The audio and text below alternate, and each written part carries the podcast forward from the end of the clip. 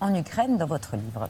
Oui, je vous cite Nicolas Sarkozy, page 55. La France a tort de livrer des armes à flux continu à l'un des belligérants. Il est illusoire de penser que la Crimée russe jusqu'en 1954 redevienne ukrainienne. Vous affirmez aussi que Vladimir Poutine a commis une faute historique. Cardos, pas. Moi, j'ai entendu tout à l'heure, Yann Moi, que je vous adore, mais alors, quand vous dites que c'est une chasse aux musulmans, enfin, franchement, non, quoi. C'est pas du tout une chasse aux musulmans. Bah, Figurez-vous qu'il y a un demi-million de morts aux confins de l'Europe. Un demi-million. Dont la plupart, dont beaucoup sont ukrainiens. Mais on continue, parce que euh, sur le front du boulevard Saint-Germain, on est très courageux pour envoyer des jeunes Ukrainiens mourir. Hein un demi-million.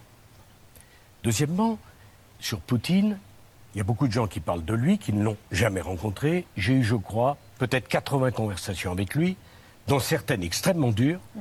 puisque c'est moi et personne d'autre qui a été à Moscou pour le faire sortir de Géorgie alors qu'il avait envahi la Géorgie. Dont il n'est pas sorti.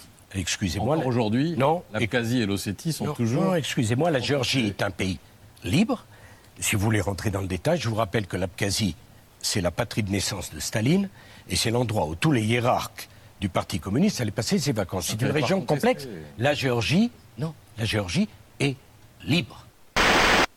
Oui, parce que l'année 2023 pourrait être la plus chaude de l'histoire. Et c'est l'Institut européen Copernicus qui dit ça. Alors moi, je me suis dit, mais comment peut-on mesurer à l'échelle de l'humanité, puisque euh, à un moment donné, on ne mesurait pas la, la, la, météo, le climat. Alors en fait, il y a une base de données qui remonte jusqu'en 1940, mais ensuite, euh, on regarde ce qui s'est passé euh, lors des millénaires passés grâce aux cernes des arbres.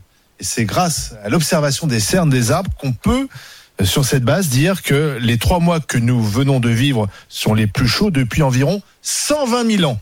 C'est-à-dire donc depuis le début de l'histoire de l'humanité, c'est ce qu'affirme cet institut Copernicus. Et derrière, on a donc le, le patron des Nations Unies qui dit euh, l'effondrement climatique a commencé, notre climat implose plus vite que nous ne pouvons y faire face. Exterminer la Russie deuxième puissance. Pas l'exterminer, la, repousser hors des frontières ukrainiennes. Non, non, non, non, non, non, c'est pas comme ça que ça se passera.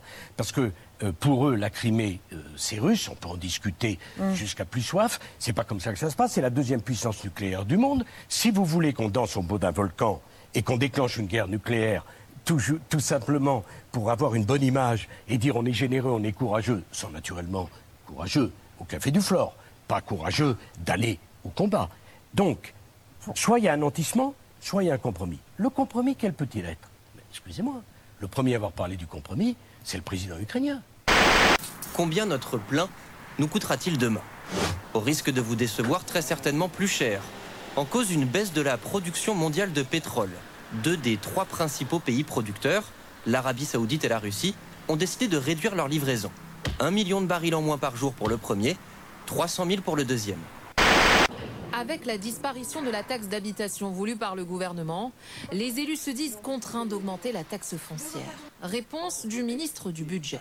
On a supprimé la taxe d'habitation. Pourquoi? Pour soutenir le, pouvoir d'achat.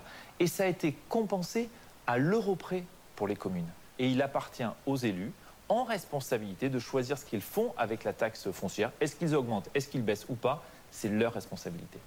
Le maire de Cergy l'admet, la suppression de la taxe d'habitation a bien été compensée par l'État. Comme chaque jeune, comme chaque élève, ce jeune garçon avait le droit de vivre heureux et en paix. Ce drame frappe particulièrement sa famille, ses proches, mais aussi des camarades, ses camarades et l'équipe éducative du lycée de Poissy, au sein duquel il était scolarisé l'an dernier.